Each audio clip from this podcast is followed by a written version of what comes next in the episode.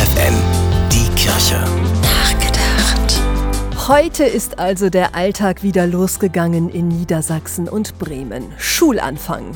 Trauben von Schülerinnen und Schülern vor den Schultoren. Lautes Geplapper, fröhliche Begrüßungen. Lange nicht gesehen. Wiedersehensfreude auch in den Klassenräumen. Endlich mal wieder alle zusammen sehen. Ganz real.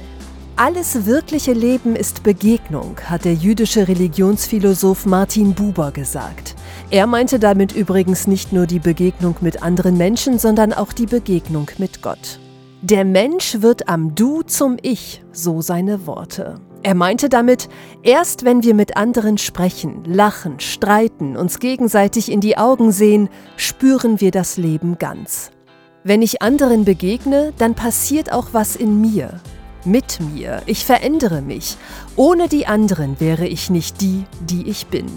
Das gilt natürlich nicht nur ab sofort wieder in der Schule, sondern auch am Arbeitsplatz, im Verein, in der Nachbarschaft und in der Familie. Alles wirkliche Leben ist Begegnung. Stefanie Behnke, FFN Kirchenredaktion.